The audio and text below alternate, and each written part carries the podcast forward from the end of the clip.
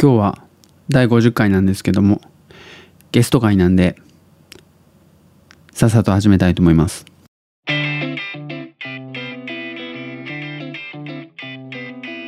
メイクフレンド実験レイスペースボルケはい始まりました。メイクフレンズ実験レイディオ。スペースボルケーノえ僕が鳥取生まれギターポップ育ちの刑事です。大阪市在住ですこの番組は音声メディアを通じてリスナーと MC が友達になることができるのかを実験していくポッドキャスト番組です。はい。というわけで今日は記念すべき第50回なんですけども、えーゲスト会ということで今日は、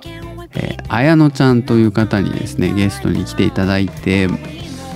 収録しました。えっ、となので収録したのをこれから聞いてみてもらおうと思います「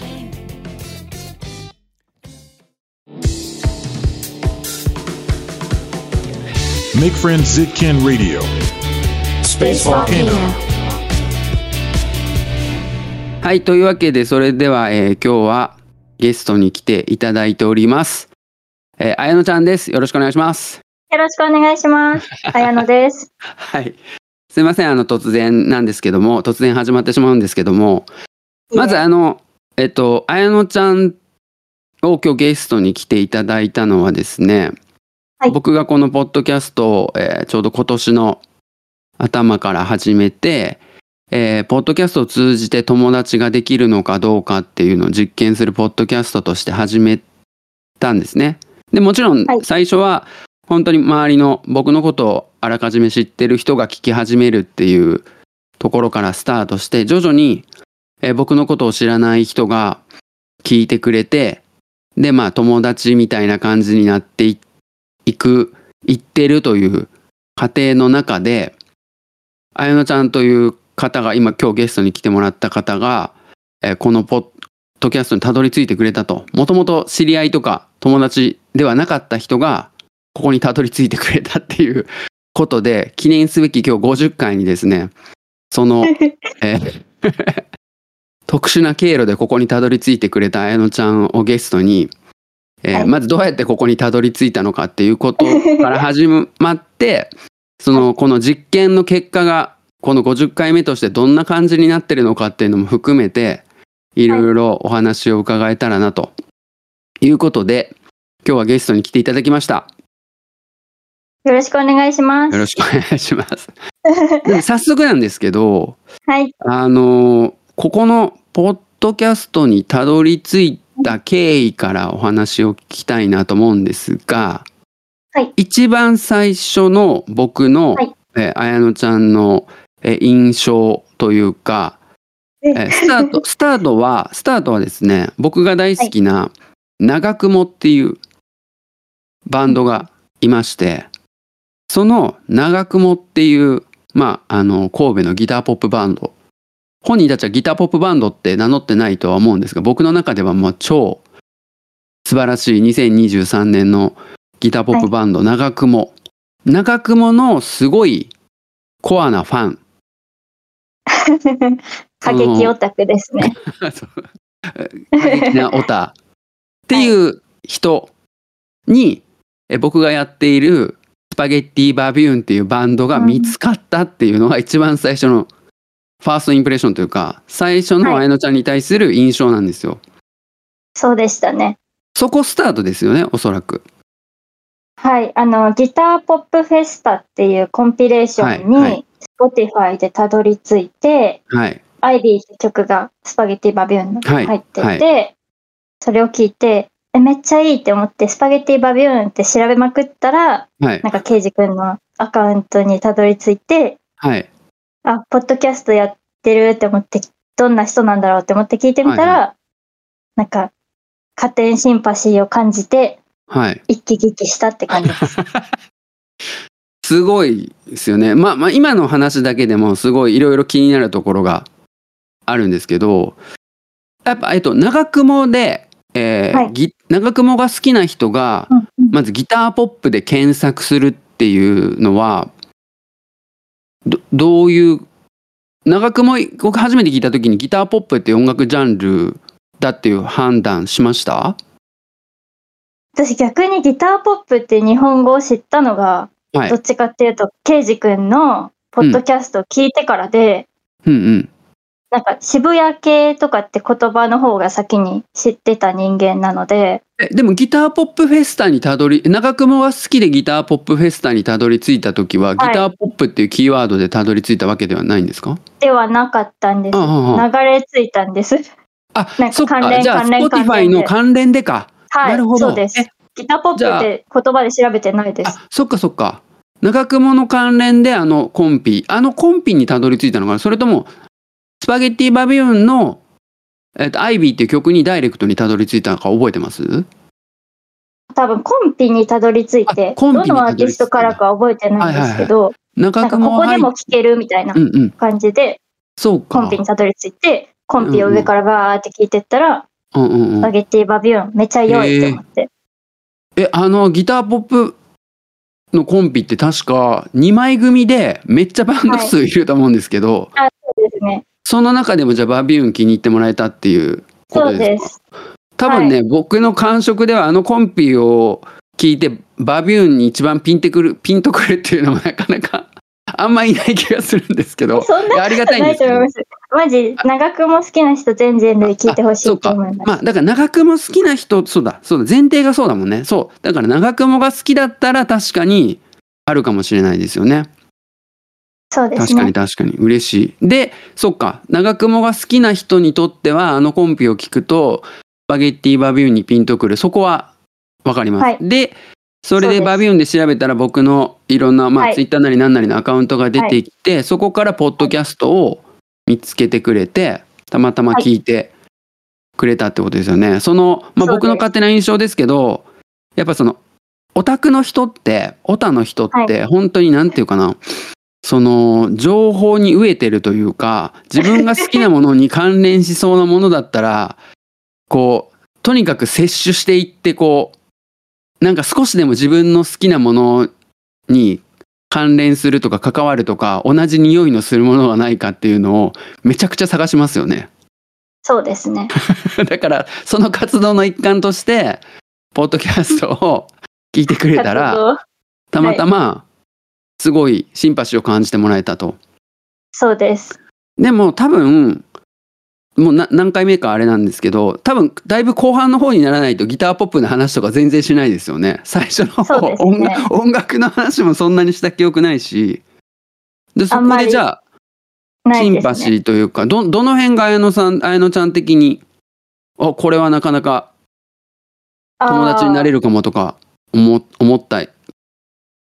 ところとかありますか？かうん。あの、友達っていうテーマがまず結構私的にもはいはい。共感してて、はい私はい。の友達が好きだし、うんうん。なんか聞いてて、うん。なんかその情報密度が濃ゆい話がいいよねとか、なんかそういう話も、はいはい。うんうん、はいわかるわかるって思ってなるほどなるほど。聞いてたり、はい。そうですね。なんか、共感して聞いたり、私はこう思うけどなって考えさせられるような話が多いから、うん。結構聞いてて飽きなかったし、毎回楽しみにしてました。ああ嬉しいです。ありがとうございます。だから多分そう好きなものの僕も情報が濃いものが好きだしそういうああそうそう、うんうんって思えるコンテンツ好きだし、はい。その辺がやっぱりオタク僕もあのどっちかっていうとオタク気質的なもんところがあって自分の好きなものに関する情報をめっちゃ浴びたいっていう欲があるので、なんとなくそれはわかる気がするけど、その情報密度あとコミ多分綾乃ちゃんはそのコミュニケーションっていうものに興味があるんじゃない。かなって、その僕いろいろ感想そのポッドキャストに関する感想をすごいあの DM とかでもらった時にあきっとコミュニケーションさっき友達が好きっていうか友達に興味があるみたいな感じだったけど、多分コミュニケーション全般に対してすごいいろいろ考えてきた人なんだろうなっていう感想をもらった時に思ってて、で僕もそうだからそその辺が多分こうな好みにあったというか、共感してもらえたところなのかなっていう印象ですよね。はい、そうですね。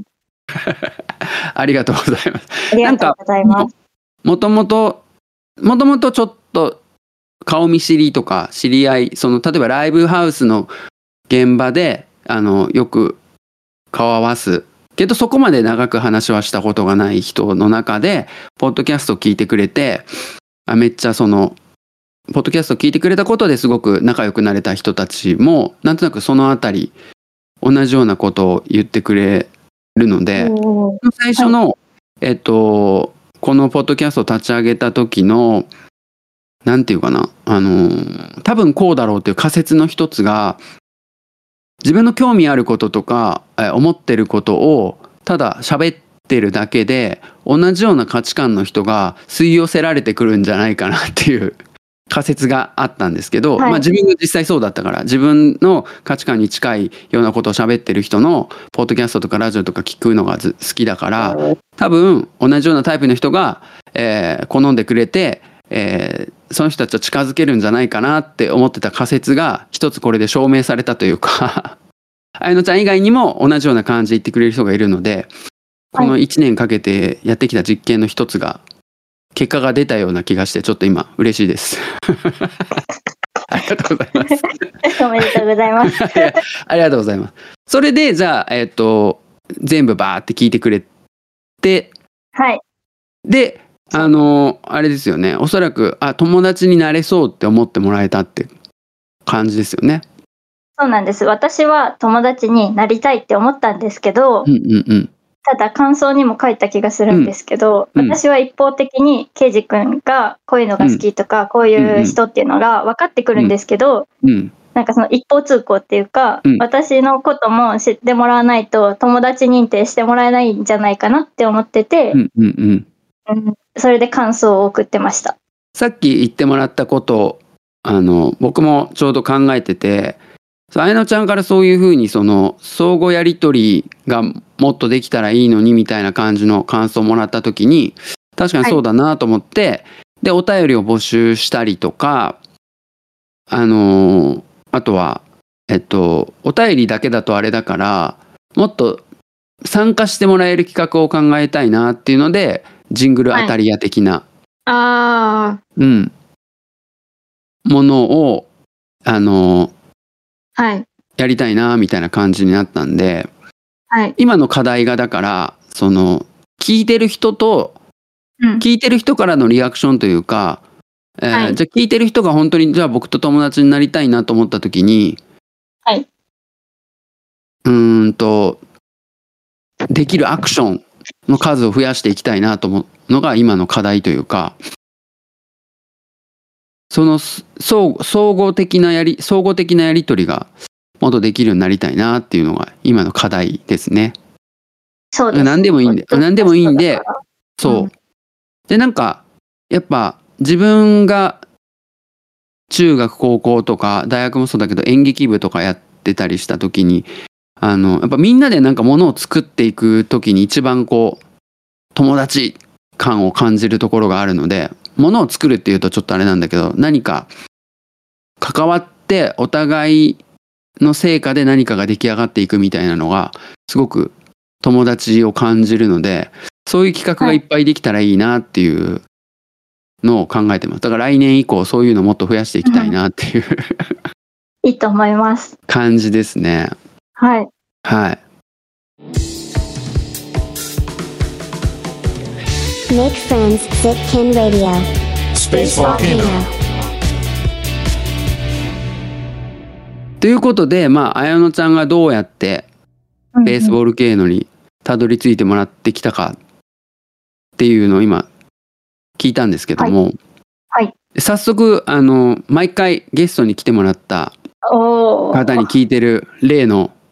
質問例のさせてもらってもいいですか？はい。はい。大丈夫です。ズバリあのあなたにとって友達とは友達の定義っていうのを毎回ゲストの方に伺ってるんですけど、あやなちゃんのなんか友達の定義みたいなやつ、はいざっくりちょっと聞かせてもらってもいいですか？はい。あの、大きく2つあるんですけど、2つはい1つ目が、はいえっと、お誕生日おめでとうって思う相手。なるほど。面白い。もう一個が、その人の好きなものを見たりうん。した時に嬉しくなって連絡したくなる人。ああなるほど。です。なるほど。そのうんとなんか具体的な例あります、今の2個目の、はい。ああ、例えば、うん。スヌーピー好きな友達がいて、うんうんうん。なんか、アフタヌーンティーです。めっちゃ可愛いスヌーピーのコラボやってる時とかに、うんその子に LINE します。あの、スヌーピー、アフタヌーンティーのコラボめっちゃ可愛いよって。はいはいはいはいはいはいそういう感じのなるほ友ど達です。めっちゃ分かりやすいな具体的で でもすごい分かりますねそ本の当ですか？そのうんお誕生日おめでとうを言える人とか、はい。その人の好きなものに出会った時にそれをまあなんだろう共有共有っていうと言葉があれだけど、ねはい。あこれきっとあの子喜ぶなと思って送るわけだもんね。そうです。はいはいはいはい。なるほど。僕は自分の友達の定義何度もここではい。いろいろ繰り返しで言わせてもらってるのが僕がえっと相相手の幸せが自分の幸せだと感じれてかつ相手も僕の幸せを自分の幸せのように感じてくれる。そういう関係が友達なんじゃないかなっていうちょっとあの具体性に欠ける。ちょっとだちょっと抽象度が高いかもしれない言い回しな感じなんですがでもそれに通じるところがあるかなっていう結局相手の幸せを自分の幸せに感じることができるっていうところだよねこの両方とも。そうですね。ね相手がどう思ってるかは正直わかんないんですけど、私は友達だと思ってるよっていうああ感じですね。そうまあ私僕のね僕の的なんですけど。そう僕も定義的にはそこは入ってないんだけど僕の気持ち的にも結局あのそういう相手が自分のことをそう思ってくれてると僕が思い込めればいいみたいなところがあるから。だから本当の僕の友達の定義を厳密にあのジャッジしようとすれば僕もそう思ってるし、向こうもそう思ってるのがまあ条件になるんだけどでも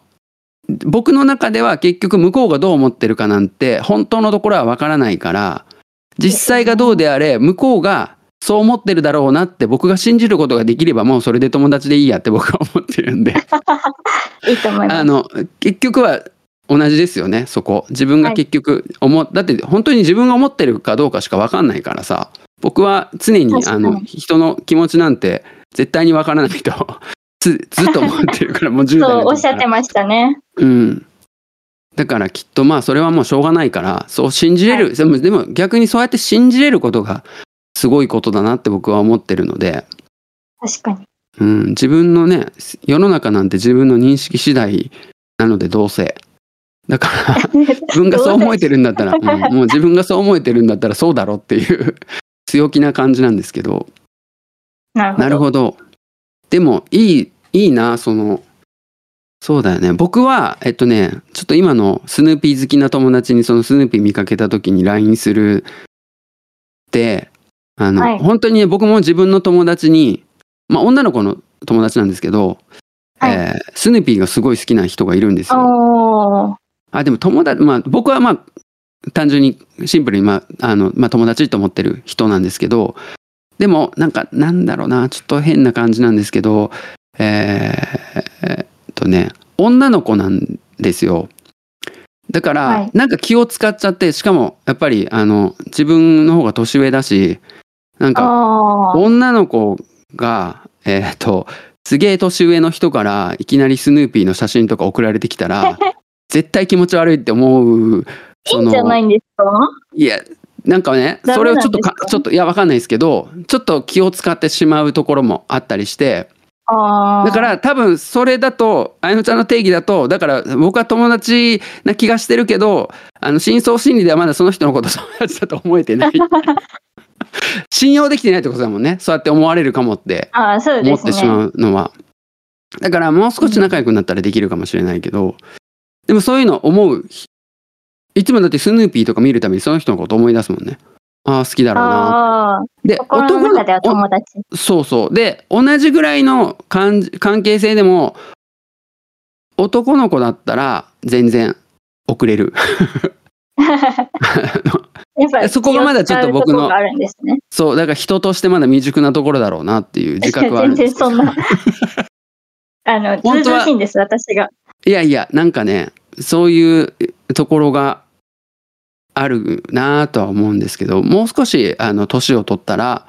えーいいかなっていうできるようになるんじゃないかなっていう感じは思ってます。僕はだからあの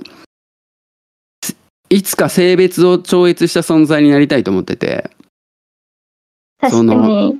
あのなんかゆるキャラみたいなのがすげえ羨ましくて。ゆるキャラって性別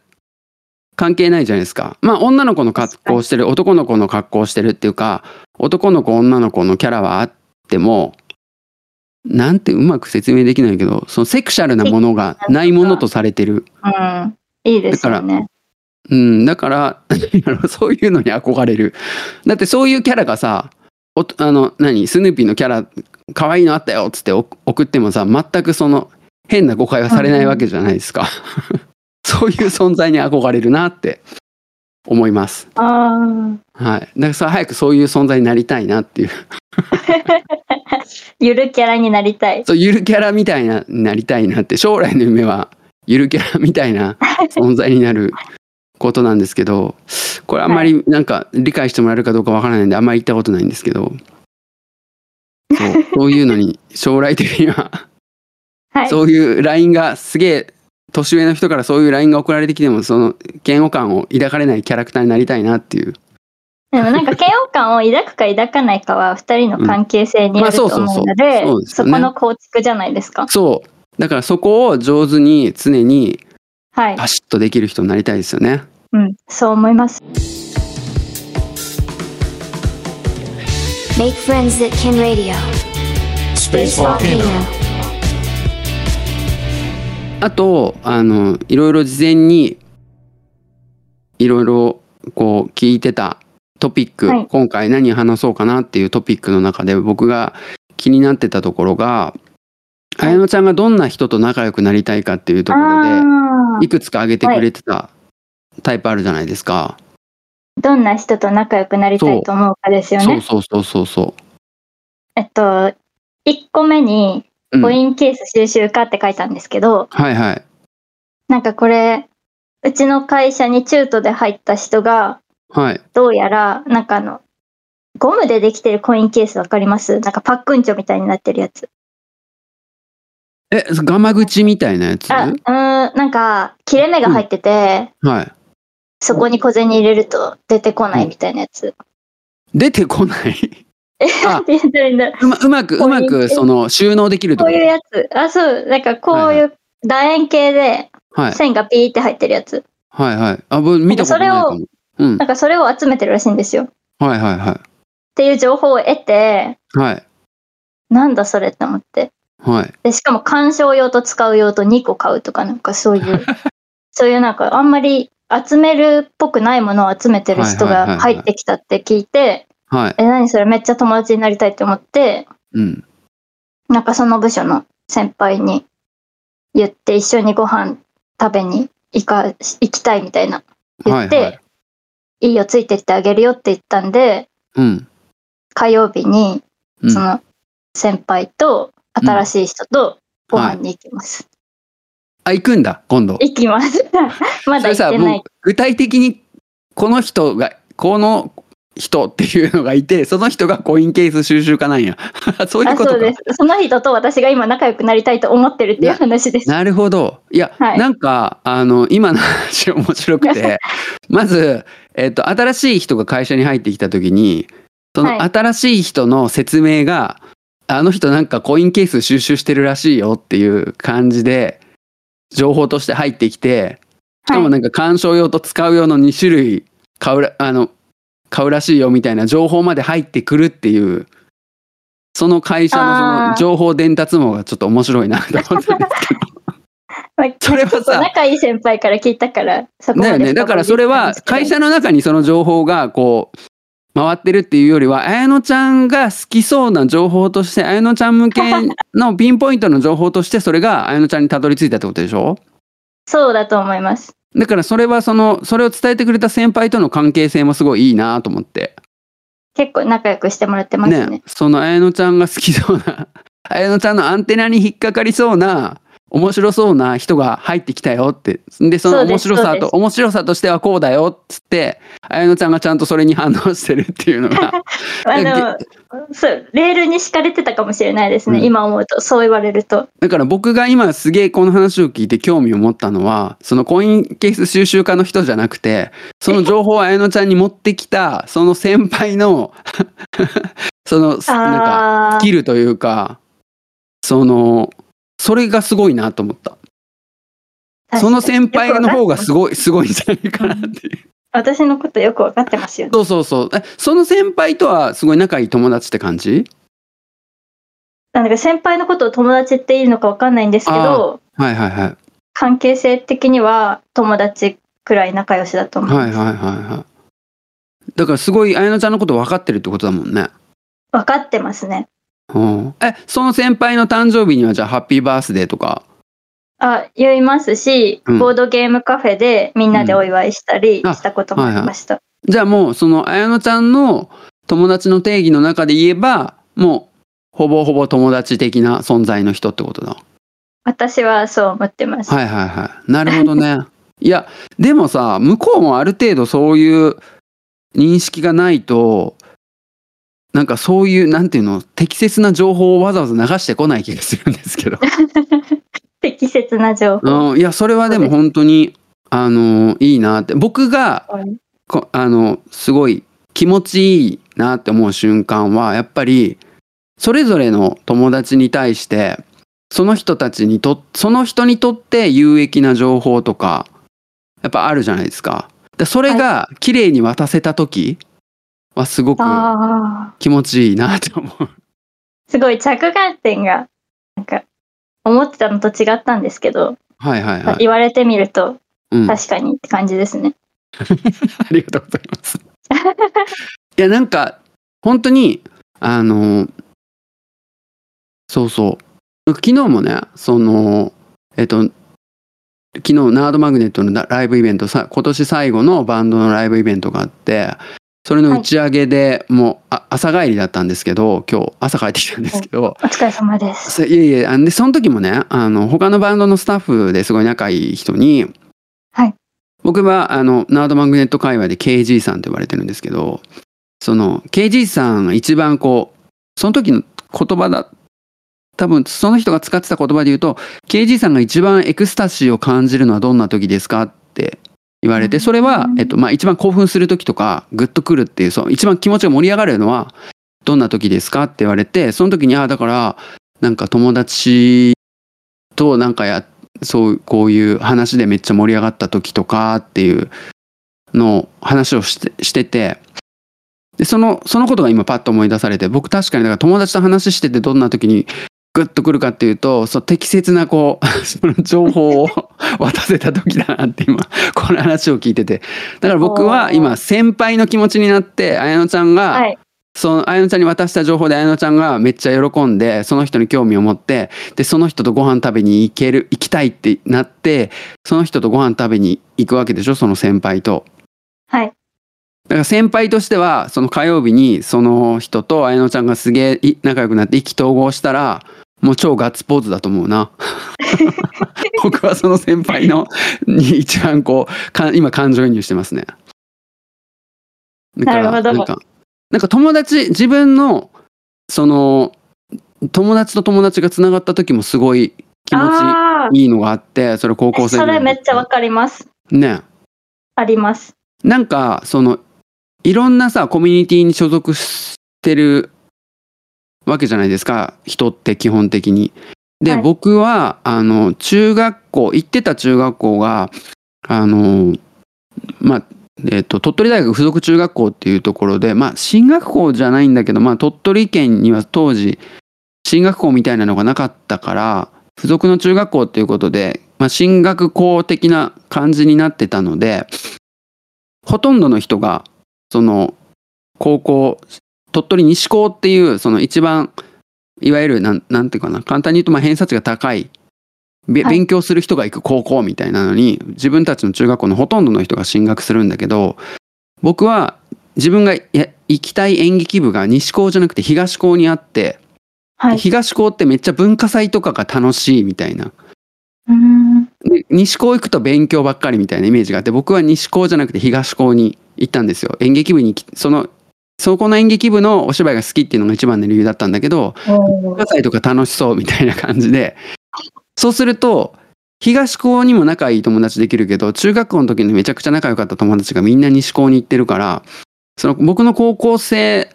コミュニティが全然分断されたコミュニティ2つの中に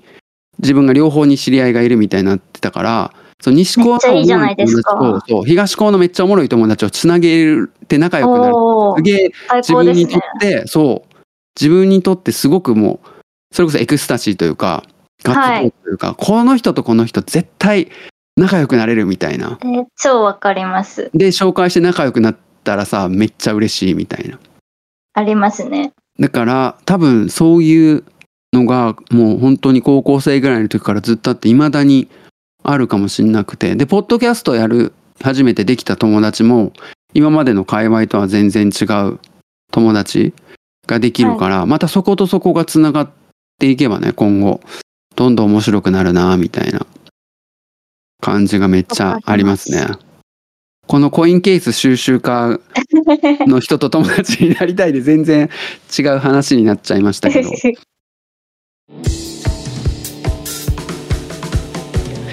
Make friends at Ken Radio. Space Volcano. でもなんかあやのちゃんもそういうはい。イメージがあってはい。コミいなんか自分の所属してるコミュニティとああ別コ。ミュニティではい。結構やりますね、それ。なんか、別のコミュニティ同士で TWICE 好きな子がいて、はいはいはい一緒にライブ行きなよみたいな感じでくっつけちゃったりはいはいはいしてますね。なんかあれですよね音なんか音楽界隈での友達も結構多かったりする？そうですね。音楽友達みたいな方も、仲良くさせてもらってる方もいて、なんかこの曲好きそうだよねみたいな感じで送りつけるのが好きなんですよ。はいはいはいはい私この曲はこの人が好きそう。この曲はこの人が好きそう。みたいな。それが私は好きです。はいはいはいすごいめ音楽めっちゃ聴いてますよね いや、なんか秋っぽいんですよ、自分。はいはいはいだからいっぱい聴いてるんだと思います。なんかプレイリストもめっちゃ作ってるしインスタストーリーとかもめっちゃいろんな音楽を聴いてるなすげえなっていう全然、なんか性格がそうなんだと思います。収集癖で秋っぽいから、うんこういう聴き方なんだと思います。はいはいはいなんかプレイリストも本当面白いからその 僕がナードマグネットで遠征に行って、そのはい遠征の帰りの車の中で何聴こうかなと思った時に、はい。あのまあ普段はラジオとかかけてたりするんだけどあのああいう東京から大阪にえ移動する時って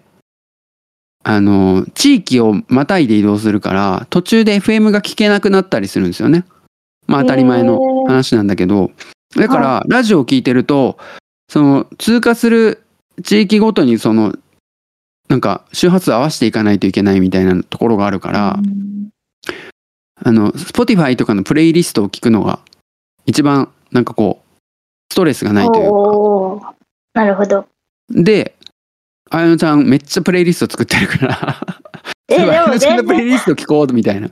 面白くないですよ。いやなんかでも全然さ面白くないっていうかで、まあ、運転しながらだからすごいあの、はい。高速道路走ってるからその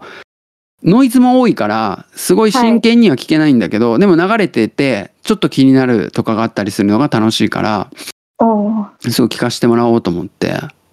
そのパパパコーラスのさ集めてるやつあったでしょ？やってますね。はい。んでそうナードマグネットのメンバーと一緒にはいその車運転してて、でパパパそういえばパパパコーラスのプレイリストあったから聞こうっつって聞いてたら一番最後にナードマグネットの僕がさこの曲も実はパパパコーラスあるんですよってはい。あのパパなんかの時にやり取りしてたらはい。それで入れてくれてたんだよね多分入れました。一番最後にでそれ聞いてたら一番最後にナードの曲が流れたから入れてくれてるやんっつってナードのメンバーと めっちゃ盛り上がったちろん、もちろん。ありましたあれはだからそのあれってさプレイリストとか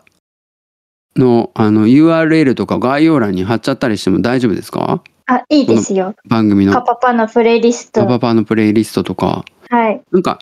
あれはなんなんか僕もよく仕組み分かってないんだけどプレイリストを個別にフォローするというか、なんか綾乃ちゃんの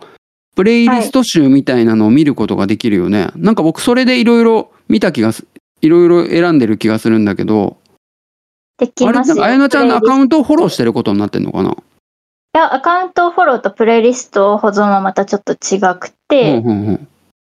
レイリスト保存すると自分の、なんていうねアカウントに格納されますよね。デバイスにそうダウンロードできたりっていうか、ああそっか格納っていうかそうねお気に入り登録みたいなのできるよね、はい。そうですね。で僕はじゃあアカウントフォローしてるから、そう綾乃ちゃんの作ったプレイリ公開されてるプレイリストが全部一覧で見れるのかな、そうです。あの、フォローしなくても、うん公開してる分はあ見れます。そっかみんな。その、はいそのだからそのページに行けば見れるわけだ、そうです。はい。そっかそっか。なのでじゃあ興味ある人はじゃあその URL も貼れたら貼っとくんで綾乃ちゃんの 鬼のようにあるプレイリストをやだ。見て自分の興味ある。えでもすごいさジャンルがひ幅広いからなんか興味あるやつはい。行。くみたいな感じで。でもしもさそこでなんかねそうでこのポッドキャストをきっかけに綾乃ちゃんに興味があって綾乃ちゃんと仲良くなりたいって思う人もいるかもしれないので。わお。そうするとまた僕が嬉しいんでそれはウェルカムですね。ぜひ音楽好きな人はね 綾乃ちゃんはいのプレイリストをちょっとぜひ見てもらいたいなとは思うんですけどもお願いします。Make friends at Ken Radio. Space Volcano. えあとさごめんなさい話戻るんですけど、その、はい。どんな人と仲良くなりたいと思うっていうので、はい。そのマツコが知らない世界。はい。激励さんを連れてきたき連れてきてみたいな人って書いてあった。あれはどういう話なんですか？あそれはなんかもう本当にコインケース収集家もそうなんですけど、はい。なんかちょっと何かを集めてたり、うん。何かを極めてる人との話を聞くのが好きだから、ああはいわかるそれは、マツコの知らない世界とかもそうなんですけど、なんか、カン、カンカンをいっぱい集めてる人ですとか、はいはいはい。なんか、いっぱいさつまいものスイーツばっかり食べてますとか、なんかそういう人が出るんですけど、はいはい。ああいうの見るのめっちゃ好きですね。あーわかるわ。そうね。何かを深掘りしてる人の話が聞きたいっていう、そう、それが言いたかったです。はいはいはいわかりますあれなんなんやろな。深掘りしてる人の話聞くのめっちゃ面白いんだよな。面白いですよね。うん、だからなんかあのテレビそう。だから激レアさんとかもマツコの知らない世界もテレビってあんまりそういうことやらないなっていう印象が僕の中ではあって、うん。なんか、うん、言葉悪いんだけどすごい浅い話しかしないなみたいな。ああ。ほとんどのねテレビ情報番組とかがはい。あのそうじゃなくてもっとなんか全然知らない話を聞きたいみたいな。のがあるからそう知ら話を聞きたい。そうだからもう本当にさ「マツコの知らない世界」っていうタイトルがさもうはい本当にその、ねそういうことだなっていうそういうことのだですよし、ね。そのポッドキャストとかも本当にそういうだから自分は本当に浅い知識しかない例えば歴史とか哲学とかそういう話言語学とかそういうののあのすごい深掘りしてる人の話を聞けるのがすごい楽しいなと思ってそういうポッドキャストを聞くしなんかそういう視点で見ると本当テレビとかはあんまり面白いなと思えるものがないなと思っちゃって一部あるんだけどそういう深掘りするのとかはすごい楽しいなと思って見ちゃうんだけどなんかうーん一般的なお昼とかにやってるバラエティ番組とか見ててもいまいちなんとなく面白いなって思えないのが多いなと思ってしまうね。ところがあるかなっていうね当たり障りのない話をしてますよね。なんかそうだよねでもまあ受け取る側も昼のこんな時間にそんな深い興味深い話されても困るわ。受け止めきれんわっていうのも 確かにそれはあるかもしれれないから BGM 的に流してる中でそんな深い話されてもって逆に思うかもしれないから。まあそれはそれでなんかまあ需要と供給というかニーズに応えた形には結局なってるんだろうなってそのねテレビとか常に競争にさらされてるわけで競争に勝たないといけない結果としてあれをやってるんだからまあそういうニーズがあるからやってるんだろうなとは思うんですがはい。僕はその対象になってないんだろうなっていうのは常に感じるところはありますけど、うんやっぱそういうところ、自分が好きなものを見たらいいですよね。うん。そうそうそうだからやっぱ深掘りするのの話を聞きたいっていうそういうところで、そういう人と友達になりたいとかそういう話を聞きたいっていうことなのね。はいはい逆に、うん逆に、ケイジ君は、どんな人と友達になりたいとかありますか？あ、でも、うーんと、そう、僕が友達になりたいなって、パッて思うタイプ。やっぱね、なんかね、楽しそうな人。機嫌が良さ機嫌がいい感じの、楽しそうだな、あの人っていう人とは、なんか友達になりたいなって思うかな。で、あとは、なんか、全部つながるんだけど、なんかはい面白いこと思いつく人、おあー、その視点はなかったわとか、あ、はいそんな考え方するんだっていう人とは友達になりたいなっていうか、多分、刺激を受けたいのかなって思う。なるほど。うん。だから、なんか、えー変な見方をすれば、なんていうかな、自分に有益な情報源になるものをただ求めてるだけじゃないかみたいな捉え方もあるかもしれないけど、効率的にみたいな、そうそうそうそういう。ただの、そう、ね友達をただの情報源としか思ってない、情報ソースとしか思ってないんじゃないかって言われてしまえばもうそれまでなんですが、でもそんなことを言えば世の中のもの全てが情報なので、うみんな情報の海の中を生きているわけなんでそれを言ってしまうとあれなんですけどでもやっぱりそういうところがあるかな。だからうーんさっき話してた友達と友達をつなげて嬉しいっていうのも多分お互いにとってのその有益な情報源であるに違いないみたいな判断をしてる可能性はあるかなっていう。だ自己判断しますけ。どねうん、うん多分、うん。でも、やっぱ友達になりたい人はそんな人かな。なんか、常に機嫌がいい感じの人って、何かあると思うんよね。なんか、その機嫌がいい理由が。それを知りたい。逆私も知りたいんですけど、常に機嫌が良くないから。教えてほしい。怒ってるってこと？そう、怒ってる時もあるし、うん悲しんでる時もあるし、結構喜怒哀楽があるので、自分は。はい。なるほどね。感情のところね。うん、いい人羨ましいと思います。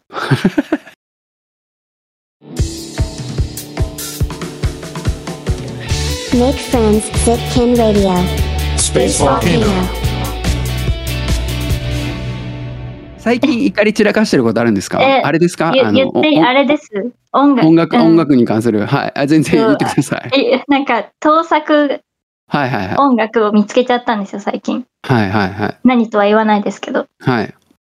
で自分の大好きなアーティストの大好きな曲だったから、うんうんそれを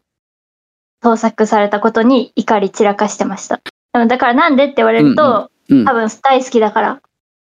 大好き元ネタなが。そう。元ネタを、あの、なんていうか、そうね、難しいよな。だから、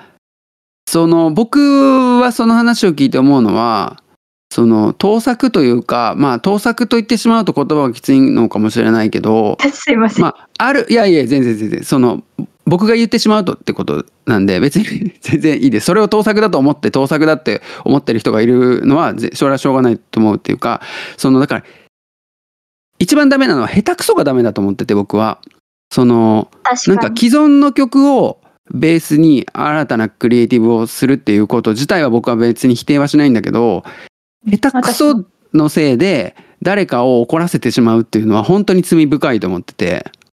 あのそうです。だからその人に対する感想としてはもう一言下手くそっていう 感想しか湧かないんですけど確かに。だからその怒らしちゃダメだと思うよねそのまあうん全ての人を怒らせないっていうことはまあ無理だとは思うんですがあの下手下手打って。誰かを怒らすのは本当にダメだなっていろんな人を悲しい気持ちにさせるからそれはダメだなって単純に思いますがその本当になんか昔からあって僕はその綾乃ちゃんが怒ってる原曲原曲はまあ知ってるかもしれないけどあのその下手くそな作品は聞い聞いてなくてで、はい。あの昔からそういうのよくあるんですよ僕が好きな例えば梶秀樹さんも。全く同じようなことをしてるしで僕はカジ君の曲からそれを知って元の曲を聴いた時にまんまですごいびっくりしたけどあなんかそれはなんていうかな。僕はそういうこういうその既存曲を、えー元に新たにクリエイティブをする時ってあの一番大事なのは文脈だと思ってて。はい。その文脈が上手上手ってまあそれもだからうん完全に受けと受け手側の主観なのでその文脈に対して怒る人がいる可能性もあるんだけどなんかそういうのであすごい見事だなとか美しい美しいというかなあこれを踏まえてのこれであえてこういうことをすることでなんかそのオリジナルの方にあのお客さんを引っ張っていくというかこういうの発掘につなげていくというかなんか言葉がすごい難しいんだけどなんかそういうことをやろうとしてんだなみたいな。でもそこだけ切り取ると完全に盗作パクリ疑惑みたいな感じでやられたりするんだろうなっていうのもあったりしてなんでもう今は全然そういうことやる人いないんだけど本当90年代前半は結構そういうの結構あったかなっていうところはありますがでも90年代前半でも下手くそはやっぱり非難されてた気がするんで なんか、それってリスペクトのあるなしなんですかね？思うんですけど。いやでもねリスペクトももうなんか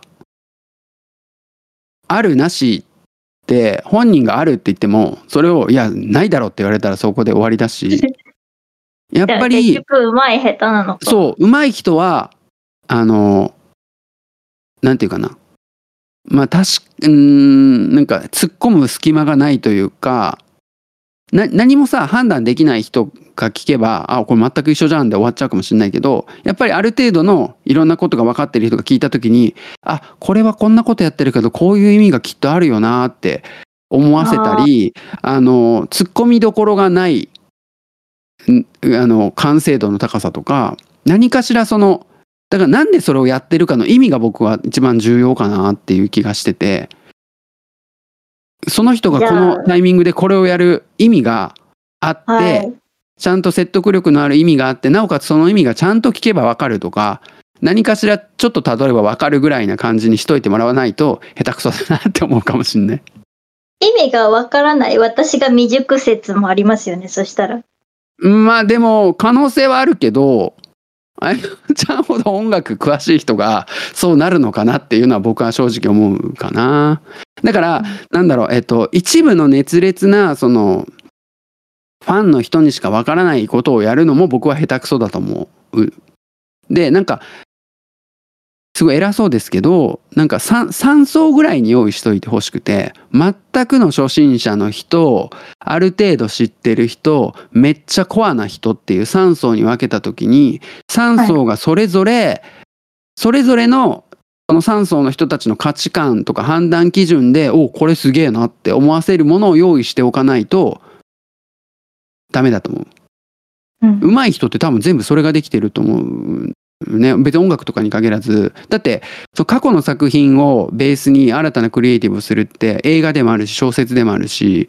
はい。絵画とかイラストでもあるし漫画とかでもあるしでそういううなんか芸術作品って必ずその一般的な層ちょっと知ってる層めっちゃコアな層って3層ぐらいに分かれた時にその3層どの価値観評価基準で見てもすごいなって言える作品がやっぱりすごい作品かなっていう気がするんで。うん、僕がその例えば「ダンジョンズドラゴンズ」っていうテーブルトーク RPG がめっちゃ好きなんだけどで今年それの映画があって、でその映画ってめっちゃコアなファンの人が見ても納得するというか喜ぶあの要素がすっごい細かいところにいっぱい散りばめられてるしその普通にコアな映画ファンが見てもめっちゃいい映画やんって思うし全然あまりそういう映画を見ないライトな人たちが見てもあめっちゃ面白い映画だったって思うしなんかそういう作品がいい作品だなってに。なるほど。確かに。思っちゃうんで多分綾乃ちゃんが怒ってるやつは僕は聞いてないけど まあ下手くそなんだろうなっていう。下手くそですよ。うんダメだ。あんまだから悪口言っちゃいけないけど。うんそうねだから綾乃ちゃんが好きなも元ネタ？はい。うん。だから、一番美しい形はさ、元ネタのことをめっちゃ好きな人が、おこれめっちゃいいな、このカバー、カバーじゃないけど、この、アレンジ。このアレンジでもない。うんこのアレンジっていうか、このモノマネめ、モノマネかわからない。あ、そうそうそうそう。この完コピすげえなって思わせないと、ダメなんじゃないのかなっていう。そうそう。なんかそういうのもあるんですよ。うまいやつ世の中に。うんうんうん。あるよね、多分ね。ありますあります。うんうん、うん。なんか、お笑い芸人の人って、なんか馬と魚みたいな名前だった人、はあはあ解明しましたけど、あ、なんかその人は、はいはいはい。もうあなんか、はいはいはい愛子みたいな曲やってみたとか、うんうん星野源みたいな曲やってみたってやるんですけど、それはなんかめっちゃ特徴つかんでるし、うんうんうん。わかるってなって上手だな、この人って思うんですよ。だからそうだ例えばその愛子のめっちゃパロディーモノマネで完成度が高いまあ宇多田ヒカルとかでもいいやなんかさ、はい宇多田ヒカルをすっごい好きでめっちゃ宇多田ヒカルのことを分かっている人じゃないと分からないモノマネエッセンスみたいなのが入ってるとそこそこそこって思うもんねそうそうそうそう、そうなんですよ。下手くそな人にはそれがないんだよね怒ってるんだな、私。そうそう。わ、うんかりました、今。なんで怒ってるか。だから下手くそなんだよ 確かにそうだよねうまくできてる人は絶対そういうのあるもんねそういうことだ。うん。だからやっぱあれですね、リスペクト云々も当然重要ですが、やっぱうまいか下手かっていう。そういうまいか下手かでね。下手くそだったっていう。すごい腑に落ちました。Make Friends Zitkin Radio. Space Volcano. あと、一個思ってたのが、いいですかもうこれじゃ最後、最後のトーえ、クテーマ何ですか？はい。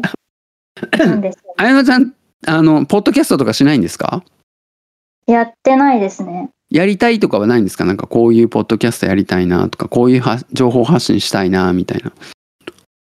えー、でもできるならうん。自分の作ったプレイリストとかの話とか音楽の話しかできないそうそう。と思う、なんか、いやでもそういうなんか需要がありそうだなってめっちゃ思って、せっかくああいうプレイリストとか作ってるから、なんかそういうのの解説をしたりとか、やったらいいのになっていうのは、めっちゃ単純に思ったんですけどね。需要があるかどうかわかんないんですけどいや、需要はあると思うけどな。逆になんか僕が思ったのは、あれがもっと世の中にこう知られた方がいいのになっていうのはめっちゃ思いましたけどね。そんななんかうん。自己満なんですよ全部まあで自分のも、ためのプレイリストだからそうそうそう。わかります。ただ、えっと、僕が思ってんのは、その自己満足が他人と共有できた時の喜びってめっちゃ大きいなと思って。なんかその自己満じゃない、その表現って、えっと、簡単に言うと、その提供者に喜んでもらうためにやるものと、自分のためにやる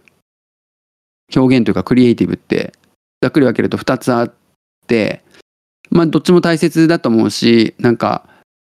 ビジネスになるのは前者の方だとは思うんだけどでも一番なんか最高なのは自分の自己満のためにやってるのにそれがたまたま人にも喜ばれるっていうのが一番最高の形だと思うから僕は基本的にベースは自己満自分のクリエイティブとか表現は基本的には自己満足。自分が納得できる自分が喜べることが一番の前提なんだけどその先に喜ぶ人がいるからさらに嬉しいみたいな。自分の自己満足が喜んでもらえるのが結局一番最高って思ってるんであやのちゃんに自己満足っていうあの自覚があるんであればあるこそ、はい。あればそれその分なんかやってもらいたいなっていう勝手な僕のあれなんですけど。はい。なんかねね。ポッドキャスト的な僕はだからあのまあポッドキャストやってる人みんな言うんですけど人にポッドキャストやればいいのにって言うっていう。ポッドキャストやってよって言うっていうなんか。でもそれは多分みんなえーっと全ての人に言うんじゃなくて自分が興味がある人にポッドキャストやってよって言ってるような気がしててうんそのだから僕も多分無意識に、えーその人のアウトプットにすごい興味があるっていう人にポッドキャストやってよって言ってる気がすするので褒め言葉なんですね。うん、そうそうそうそうそう。でもね、みん、だから僕も、なんか自分がポッドキャストやって分かった。その、やる前に、ポッドキャストやってよって何人かの人に言われた時に、あ、そう、こういう気持ちで言ってたんだって思って。だからあれは褒め言葉というか、すごく自分に対する、こう、まあ期待と言ってしまうとあれなんだけど、なんかポジティブな感情だったんだな、みたいな。うん自分のクリエイティブに対するポジティブな感情だったんだなと思って、ポッドキャストやってよはだから言言うんだろうなと思って、ありがとうみんなございます。やってる人は。はい。ぜひちょっと綾乃ちゃんも2024年は、ポッドキャストを やっていただけると、僕は僕はまあ 聞くだろうなっていう。あ、ジングル作りますよ。あの、ポッドキャストやってくれたら。え、ちょっとそれはジングル作ってほしいから、今、やりたい度が上が全然りましたね。ジングル作るあとあのちょっとまあ何が正解か分かんないけど Spotify ってさあの、はいね楽曲挟めるじゃないですか。あ、そうなんですよ。トーク言うと、一回それをやったことがありましたね。はい。でもあれがう逆になんか最近その僕の知り合いで、えっと、ホリデーミーティングっていう Holiday Records の人があのやってるやつは逆、まあ、最初の方それやってたんだけど最近やらなくなって他の結局、うん Spotify 以外で聞けなくなっちゃうっていう弊害があって。そやらなくなったりもしてるんだけどだからまあ吉悪しもあって、はい、僕も最初はその曲挟むのやりたいやるのいいかもって思ってたんだけど結局いろんなところで聞いてもらった方が広がるから Spotify 以外でも聞いてもらえるようにしたいなと思ってやらないことにしたんだけどでもまあね Spotify のプレイリストを紹介することを前提にやるんだったら逆にやってもいいかもしれないよね。そうですね。うん。でも、どっちがいいんだろうな。まあ、どうかな？聞く人がトークだけ聞いて曲は自分のなんかタイミングで聞きたいって思えるんだったら、トークだけあってプレイリストは概要欄にある方がもしかしたらいいのかもしれないし。なんかバイタリティがあるリスナーだったらそれやってくれると思うんですけど、うんうんうん。なんか普通に聞きたいと思って来てる人はそこまでやらない気がする。確かに。でも、そうだな。ん本当にね、ラジオみたいにさ、僕がすごい好きなアフターシックスジャンクションっていうラジオは、あの、その音楽紹介する人が音楽を紹介する、月1で紹介するコーナーみたいなのがあって、トークしながら曲かけて、どんどん曲かけてみたいな、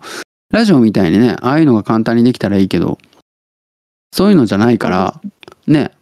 ポッドキャスト、 Spotify だと曲挟むと、曲を全部聴いてもらうことになるから。なかなかラジオみたいにいい感じのとこで切ってトークの続きやってみたいな。お曲にかぶせて喋ったりができないからなかなかねポッドキャストでやるの難しいんですけど。そうですね。でもなんか僕はその自分よりいっぱい音楽聴いてる人がまあラジオとかも含めていろいろこうレコメンドしてくれるのを聞くのがめっちゃ好きだから。ホリデーミホリデー Holiday Records のやってるやつも僕そんな全然聞かないようなジャンルとかインディーズのすごいもう本当にあの CD 出したてみたいなのインディーズバンドの曲をガンガン紹介してあめっちゃいいやんとか思うのもすごいあるからそういうのを聞くのは僕はすごい好きではい。なのでちょっとやってもらいたいなとはすごい思うんで、はい。ぜひぜひやってください。ジングル作るんで。ジングル作るんでしか言えないですけど。ジングル、ジングルジングルは確実に作りますので、ジングルは作ってほしい。はい、あと綾乃ちゃん凝り性だから多分やったらさ割とあれでしょ、そのそれなりに完成度高いもの作りたい欲あるでしょきっと。そうかもしれないです。なのでまあそういうす精神でちょっとやってもらえたらあの僕も協力できることは協力するんで。機材の相談とか機材の相談とか乗るんで全然あのアプリアプリの相談とかできる限りのことはさせていただくのでぜひ。神。マジでやってほしいな。そのやっぱりね曲本当になんかそういう逆にそういうのからじゃないと新しい音楽に出会えないのでラジオとかポッドキャストとかじゃないともう。そうなんです、ね。それしかない。本当にそれしかなくて僕は新しい音楽に出会うの。あまあでもストーリーズで曲紹介してくれてる人とやつとかまあ聞いたりする時も、あれってさ常にその何がっつり曲が聴ける環境にないからインスインスタ見てる時ってなんか別にそう隙間時間とか細切れの時間とかで見てる時があったりするからその時は見れなアクセスできなかったりしてそれでもう時間が経ったら見えなくなっちゃったりするからやっぱラジオとかポッドキャストって聞くぞとかあの新しい音楽に出会うぞっていう気持ちで聞くと確実にその先につながるからやっぱポッドキャストやラジオで新しい音楽にせつながっていくのが一番多いかな僕個人は。なるほど。うん、なのでぜひちょっと考えてもらえたら別に、はいあのつ月1とかのあのペースでも全然いいんで毎週毎週とかじゃなく。て全然確かに、確かに。続いてもら続いてもらえば何でもいいんで。そう。あの、私、飽き性だから続けることが苦手なんですよ。だから、それくらいならいいかも。Make friends, Zipkin Radio. Space Volcano. じゃああのいつもあのゲストの方に、えーはい聞いてるお約束の一番最後の質問させてもらってもいいですか？なんかありましたっけ？はい。えっ、となんか告知事とかありますか？えー、ないです。私、そんな普通の。あそうです。か来年ポッドキャストやるんでよろしくお願いしますとかそういうのはないないですか？ああ、じゃあ、やるときはよろしくお願いしますっていうのと、あ、じゃあ、なんはか、聞いてくれって音楽があったら私に送りつけてください。なるほどじゃあそれは何ですか？えっ、と概要欄にはえっ、とインスタのアカウント貼っておいても大丈夫ですか？あえー恥ずかしい。えーどうしよう。どうやって送ったらいいですか？じゃあ。どうやって送る？送ってください。えでもそうって言っても Spotify の Spotify の綾乃ちゃんのプレイリストを貼ったら綾乃ちゃんになんかコメントできるのかな？共有のプレイリストを貼ればいいのか。共同編集。アップルの人は無理だけどうん。Spotify の共同編集プレイリストみたいのを作ってあなるほど。それに入ってもらってめんどくさいか。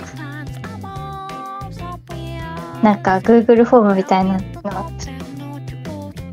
まあじゃあそれはあれですよ。結局ポッドキャストを始めないことにはできないですよね。ねでもあの私でも さえっと長雲のことめっちゃ好きなインスタやってる人っていうヒントだけでたどり着こうと思ったらたどり着ける人はいると思いますけどね。多分のインスタアカウントから。あそっか。そうだからさ綾乃ちゃん気質の人だったらさ多分たどり着けるよね綾乃ちゃんに。そうあこいつかって多分ヒットして こっそりフォローして私も長くも好きですみたいな感じであなるやほどねってくれたら喜びます。じゃあ綾乃ちゃんにこれを聞いて興味湧いた人はまず長雲にまず長雲を知ってほしいってことですね。でもし長雲をあもうすでに好きで綾乃ちゃんに興味を持てばだいぶ仲良くなれる可能性が高いってことですよねこれ。そうですね。でしかもこう僕のポッドキャストがすごい好きで聞いてくれてたら多分だいぶ確率高いですよねはい。はいとということでじゃあ概要欄には、えっとプレイリストの、えーはい一覧の URL を貼るようにしておきます。はい。はい。じゃあそういう感じで今日はゲストあやのちゃんでした。どうもありがとうございました。ありがとうございました。